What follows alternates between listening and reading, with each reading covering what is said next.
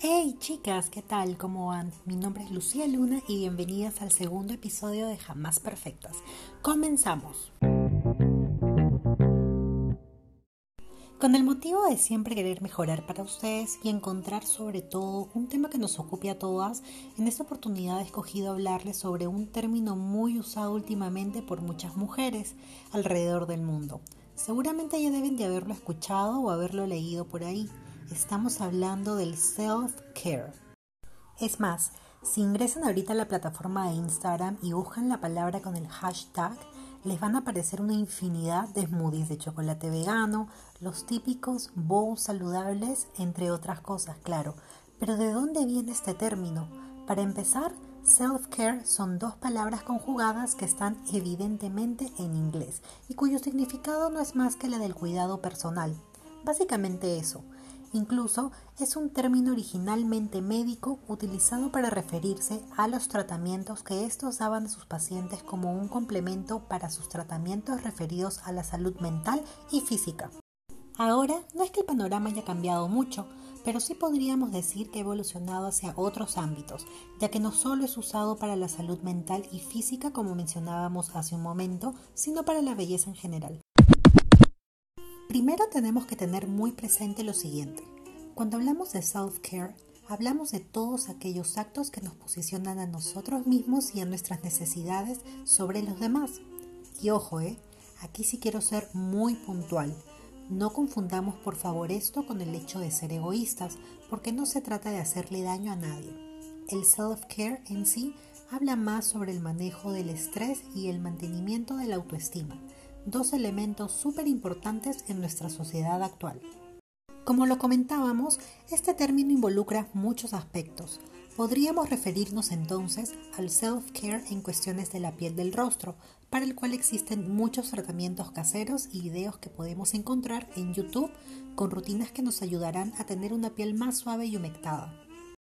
Por ejemplo, hace un tiempo yo estaba indagando por las redes sociales y encontré una mascarilla que me fue bastante útil, aunque dejé de usarla porque luego adquirí una ya hecha. Pero esta mascarilla, para empezar, era casera y combinaba café con leche. Sus principales beneficios eran eliminar las manchitas del rostro y supuestamente también las ojeras.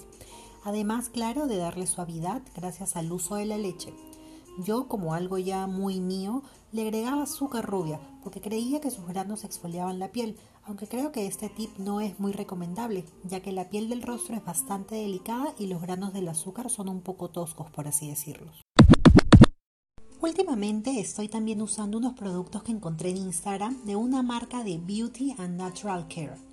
Para mis rutinas faciales, por ejemplo, he adquirido unos aceites naturales de maracuyá que se aplican junto con unos pequeños masajes al rostro para que absorba correctamente todas sus propiedades. Escuché que los masajes siempre debían aplicarse de abajo hacia arriba, nunca de arriba hacia abajo, porque esto le daba mayor firmeza a la piel y evitaba que se caiga. Pero bueno, hablando ya del producto en sí, me ha ayudado a sentir el rostro con mayor suavidad, incluso aplico algunas gotitas también para el cabello. Existen otros aceites también como el aceite de jojoba, almendras, coco, cada uno para distintos usos. Todo esto para cuestiones faciales, pero hay también algunas rutinas de self-care para aquellas personas que se preocupan por mantener una buena alimentación. Yo personalmente hago dietas, entre comillas, con alimentos que tengo a la mano, como la mayoría de personas, obviamente disminuyendo el tema del consumo de las grasas, pero otras personas realmente compran los alimentos específicamente para su dieta y elaboran un plato distinto para cada día de la semana con la cantidad exacta de lo que deben consumir. Para esto hay que tener en cuenta que hacer dieta no es sinónimo de dejar de comer, pero sí comer más sano. Hay un par de cuentas de Instagram que sigo que más o menos me dan ideas sobre lo que puedo o no consumir. Algunas son veganas y aunque los productos veganos no necesariamente ayudan a bajar de peso, sí podrían considerarse más saludables. He visto que también se han puesto muy de moda el tema de los bowls saludables. Algunos contienen frutas y complementos y otros netamente verduras. Y hasta he visto por ahí los pokés, que contienen pescado crudo. Y es que el tema de cuidado personal abarca tanto y no se trata de ser superficial y querer verse bien y superior al resto. Para nada. se trata de nuestra salud. Yo llevo algunos días comiendo más sano y haciendo ejercicios, pocos, pero ahí voy, y no les miento, me siento más ligera y con más energía que antes. Entonces no es que lo haga por sentirme más bonita y querer gustarle al resto.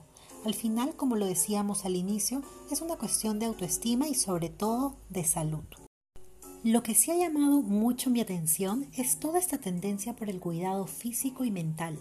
Han surgido marcas que antes muy difícilmente encontraríamos en el mercado. Por ejemplo, Manzana Verde es un restaurante virtual que brinda por vía delivery platos dietéticos y tengo entendido que tienen planes que incluyen asesoría nutricional como un valor agregado a su servicio.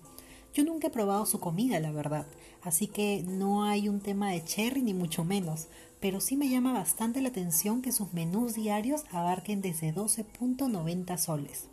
Yo me acuerdo que antes comer más sano era también más caro. Supongo que por un tema de mucha demanda y poca oferta, pero hoy en día, gracias al mundo de las redes sociales y la oportunidad que tienen las marcas de tener una mayor cercanía con su público, los costos se han diversificado y son más accesibles. Y así como Manzana Verde, existen muchas otras marcas que ustedes pueden visitar, como Green Press, La Zanahoria, entre otros. Por otro lado, y no menos importante, ya les estaba hablando también del tema de la salud mental. Para muchas personas el hecho de acudir al psicólogo solía ser un tema de vergüenza. Hoy en día es algo casi normal. ¿Sabían que la salud mental es uno de los principales problemas en nuestro país, más que muchas otras enfermedades? Pero bueno, no estamos aquí para hablar de eso, sino del self-care. En este caso, existen muchos psicólogos que han creado páginas con tips gratuitos sobre temas de resiliencia y autoestima, entre otros puntos importantes, claro. Lo que me gusta de esta modalidad es que no es necesario tener dinero para acceder a estos servicios, ya que si te sientes mal, basta conseguir alguna de estas cuentas para tener una frase motivadora en tu pantalla diciéndote que no estás sola, que tú puedes seguir adelante. Existen también en YouTube videos con técnicas de relajación en caso te encuentres en una situación de estrés o sufras de momentos de ansiedad. Parece que poco a poco todos estamos juntos en esta comunidad del cuidado personal, apoyándonos unos a otros, en muchos casos sin esperar nada a cambio. Y es que de pronto todo se reduce al deseo en común de formar parte de una mejor sociedad. Y con este último pensamiento las dejo, chicas. Ha sido nuevamente un gusto estar con ustedes en un episodio más de Jamás Perfectas. Gracias por escucharnos y nos sentimos la próxima semana a la misma hora. ¡Chao!